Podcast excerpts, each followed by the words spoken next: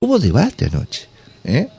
En lo particular, y coincidíamos, el que quedó, me dio la idea mejor parado, fue eh, el candidato Sergio Massa. Pero bueno, se lo vamos a preguntar qué le dejó a él el debate, qué piensa que puede pasar con el electorado a Gustavo Tarragona, licenciado en Ciencias Políticas, por supuesto, un amigo de la casa, analista de cuestiones electorales, para que nos dé su opinión y su reflexión sobre lo que eh, sucedió anoche y con lo que pasa en esta semana trascendental, donde se va a elegir un presidente nada más y nada menos en la República Argentina. Hola Gustavo, un gusto, buen día, con Omar Bravo, Alejandro Bauman, Geraldine Smith, Javier Aragón te estamos molestando. ¿Cómo andás? ¿Qué tal? Buen día, Javier, equipo. ¿Cómo están ustedes? Pero muy bien, gracias por atendernos. ¿Cómo anda todo? Bien, bien, bien. Arrancando una semanita que va a ser seguramente intensa, como vos lo planteabas también, Javier. Bueno, con, con un debate al cual este, asistimos como ciudadanos, como ciudadanas, por lo menos en cuanto a su visión por, por los medios de comunicación.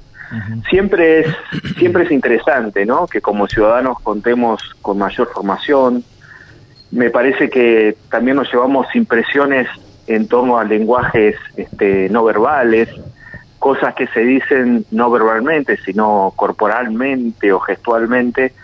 Y coincido, Javier, con vos un poco en tu introducción. Yo creo que eh, hay una, una leve ventaja que se ha marcado anoche en, en el debate por parte del candidato de Unión por la Patria, de Sergio Massa, eh, me parece que, claro, su experiencia, digamos, de más de 30 años en relación al Estado, eh, creo que cierta claridad también en términos de organización, de la manera de exponer, eh, creo que le concedió en cierto sentido una, una, una leve ventaja.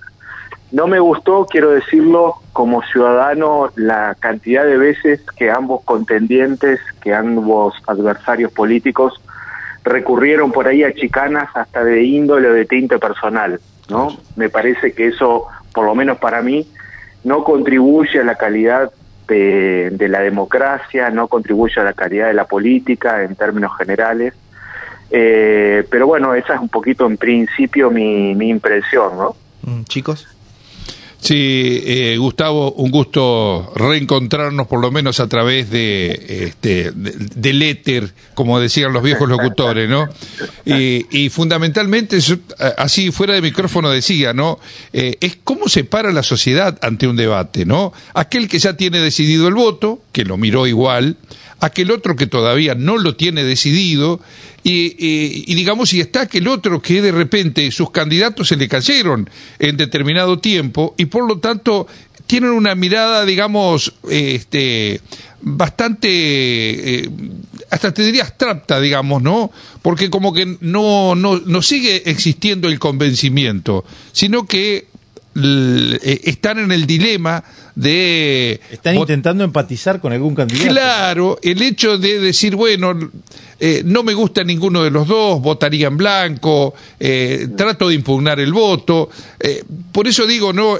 para ustedes que este, tratan de una u otra manera de eh, ¿cómo diría yo?, hacer un análisis más pormenorizado de este tipo de debates, eh, eh, es importante escucharlos eh, con un, poco más de conocimiento sobre cómo es el desarrollo propiamente dicho de este tipo de eventos que congregan tanta gente, porque alrededor de 50 puntos de rating hizo justamente este debate, ¿no? Solamente en televisión convencional, ni hablar por streaming, ¿no? Claro. Bueno, en principio déjame saludarte cordialmente, Omar, ¿cómo te va? Muy bien, muy bien. Eh, bueno, eh, verdaderamente sí, es, es, es un desafío muy interesante este que vos planteás. De alguna manera, por un lado, analizar qué, tipo de impacto, qué tipo de consecuencias a nivel de preferencias eh, pueden llegar a preferencias electorales, digo, no pueden llegar a plantear debates de estas características. Y la mayoría de los especialistas, de las especialistas, coinciden en señalar que en general, digamos, el ciudadano que asiste eh, a este tipo de debates televisivamente hablando, por streaming, como ustedes decían bien, eh, produce el efecto de, en general, reafirmar el voto o la, o la preferencia electoral que uno ya traía, digamos, de antemano, ¿no? Eh, en ese sentido, creo que quizás lo más jugoso para el análisis sea pararnos un poquito en torno a aquellos ciudadanos y ciudadanas que se han manifestado como, como independientes, ¿no? Que todavía a esta altura y faltando algo menos de una semana para, para el acto electoral, para el comicio del próximo domingo, no han seleccionado todavía su preferencia o si bien lo han hecho, no quieren decirlo, ¿no? Porque esta podría ser también otra otra opción. Y hay algunos estudios interesantes que eh, muestran que en la actual coyuntura electoral argentina, eh, más o menos eh, de un universo de 100% de electores que no han todavía elegido su preferencia electoral, un 50 o un 60% lo va a definir en el transcurso de esta semana, digamos, ¿no? Pero creo que también hay un dato bastante llamativo que tiene que ver con que el 25, 30 y a veces quizás un poquito más de los electores que, que no manifiestan una preferencia muy marcada terminan haciéndolo en pleno en pleno eh, cuarto oscuro, ¿no? Con lo cual me parece a mí que bueno, ese es un fenómeno digamos político electoral al cual hay que prestarle muchísima atención. Y obviamente aquí, digamos, el entrecruzamiento entre política, campañas electorales, comunicación política, marketing político, pero también algo que las neurociencias, ¿no es cierto?, pueden de alguna manera contribuir, digamos, para explicar un fenómeno, digamos, tan complejo como es elegir, en este caso, una preferencia electoral, digamos, ¿no? Y, bueno, creo que en este sentido, eh, para redondear un poquito la respuesta, eh, un debate de estas características, como el que asistimos anoche, dejó traslucir evidentemente un Sergio Massa bastante más seguro, digamos, bastante más asertivo, y en una parte también del debate, más allá, digo, de, de, un poco mi molestia ciudadana por las chicanas políticas a las cuales se recurrió, un Sergio Massa bastante más propositivo, ¿no? Que mostró propuestas un poquito más estructuradas, quizás un poquito más coherentes. Por el otro lado, creo que también quizás ese efecto miedo, para llamarlo así políticamente hablando, que en, en una parte anterior de la campaña recurrió el candidato del, oficialismo, ¿no? Por ejemplo, en términos de tarifas, ¿no? Del incremento de las tarifas de los servicios públicos, el, el caso paradigmático, ¿no cierto?, de estas publicidades que aparecieron, cuánto saldría el boleto en tren en Ciudad de Buenos Aires y en el AMBA, con subsidio y sin subsidio, me parece que también tiene sus límites, digamos, ¿no? Claro que la política es un sentimiento, eh, es una emoción que juega mucho en, en, en la política, pero creo que también tiene sus límites y una campaña electoral no puede basarse total y exclusivamente en el manejo del miedo, digamos, ¿no? Hay que mostrar también propuestas, ¿no? Me parece que en ese sentido este, fue interesante. Por el lado de mi ley, yo creo que vi, por lo menos es mi impresión, un, un ley bastante, digamos, más eh, opacado, ¿no es cierto?, que en los debates anteriores. Me parece que en algunos casos hasta sorprendido, digamos, por algunas afirmaciones de, de su contrincante, de su adversario político. Eh, punto a favor, me parece, de mi ley es que logró en cierto sentido eh, controlar ciertos, ciertos sentimientos muy ligados por ahí a la irritabilidad, por ahí al enojo, por ahí, digamos, a elevar la voz, cosa que, digamos, este eh, en, en, ciertos sectores del electorado impactó en algún momento, pero nuevamente también creo que al igual que el miedo en la política, eh, el alzar la voz, el enojo, la irritabilidad también tienen sus límites y una campaña electoral no puede basarse enteramente en estas cuestiones.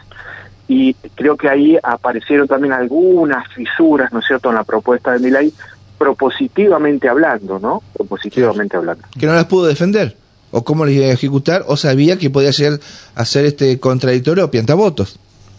Claro, claro, exactamente. Por eso digo, me parece que, que sin ningún lugar a dudas, para pasar en limpio un poquito lo que estamos diciendo, las emociones siguen jugando un papel fundamental sí. a la hora en que los seres humanos somos invitados, ¿no es cierto?, a decidir. Digo, ya sea por un producto que uno puede comprar en un, en un mercado, como también electoralmente hablando. Sí. Y no estoy queriendo decir con esto que es exactamente lo mismo vender, digamos, un jabón para lavar la ropa que vender un candidato. Pero digo, hay ciertas emociones que evidentemente conforman, digamos, el del, sustrato humano que tienen que ser tenidas en cuenta, pero que hay que trabajarlas también muy delicadamente, muy prudentemente, porque reitero, esas emociones, el miedo, la irritabilidad, la ira, el enojo, etcétera, tienen sus límites también y hay una porción efectivamente importante de la ciudadanía que está esperando propuestas y está esperando también coherencia, ¿no es cierto?, en esas propuestas. En, eso de, esperar propuestas y de ver de alguna manera cómo, cómo se soluciona el problema, que es acuciante, que es en la diaria, que es el hecho de eh, una situación que no está bien en la República Argentina para la mayoría de, los argentinos. Eh, tal vez se, han se ha puesto mucha expectativa respecto al debate en esto. ¿Es el ámbito propenso para justamente dar dar a conocer esas cosas o bueno, tal vez este la modalidad, lo acotado eh, lleve a que bueno, alguien que ayer eh, en esos 50 puntos de rating se sentó para eh, escuchar algo de esto no lo encontró.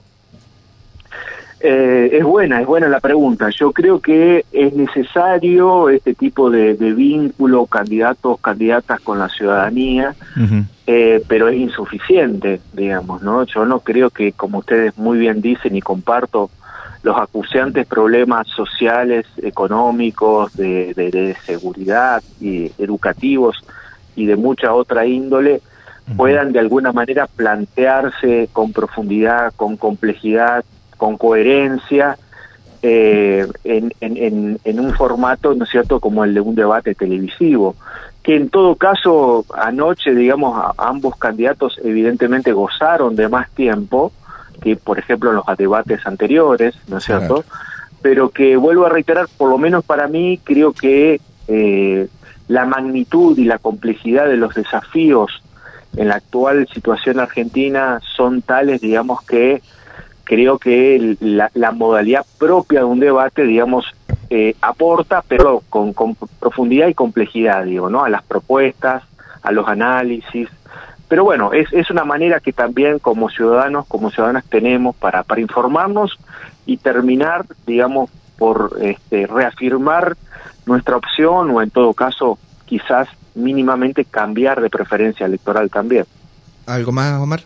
No, no, no, creo que eh, bastante claro desde el punto de vista de este, ir al análisis de este tipo este, de eventos que uno podría decir son relativamente nuevos en la Argentina, pero que me imagino que con el transcurrir del tiempo ya hoy por hoy eh, van a ser mucho más tenidos en cuenta, ¿no? Me parece que este, ya el hecho de observar una enorme cantidad de televidentes eh, implica de que este, eh, digamos, fue creando ese interés por escuchar a los candidatos. Así que, no sé, me parece que este, el, lo que nada más que queda es decir, eh, qué trabajo que hacen los asesores, ¿no? De aquellos que, bueno, se habla de los que están al lado de Massa, que vienen este, de Brasil, o el español que eh, de alguna manera también... Acertaron, acertaron. No, no, no, es indudable que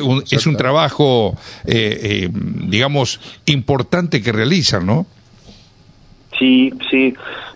también, si me permiten agregar una última cosita, creo que también esos esos asesores y las campañas y su propio trabajo hiperprofesional también tiene sus límites, ¿no? Porque mm. de alguna manera eh, creo yo que algunos valores que la ciudadanía argentina, digamos, está buscando, entre otros, es también el de la naturalidad. ¿No? Y, no lo digo solamente por esta ah, el, caucheo, decís vos, cuando lo van preparando, moldeando. Exactamente. Eh, exactamente, exactamente, ¿no? Yo, yo creo que eh, ya desde algunas campañas, este, de algunos anitos, digamos, a la fecha, creo que se ha venido imponiendo también dentro de, de, la necesidad que los ciudadanos, ciudadanas estamos buscando, el, el valor, ¿no es cierto?, de la naturalidad. Entonces digo, esta, este, este caucheo, ¿no? este, este, esta performance, digamos, a la cual son de alguna manera hasta sometidos, ¿no es cierto?, los candidatos, los candidatos,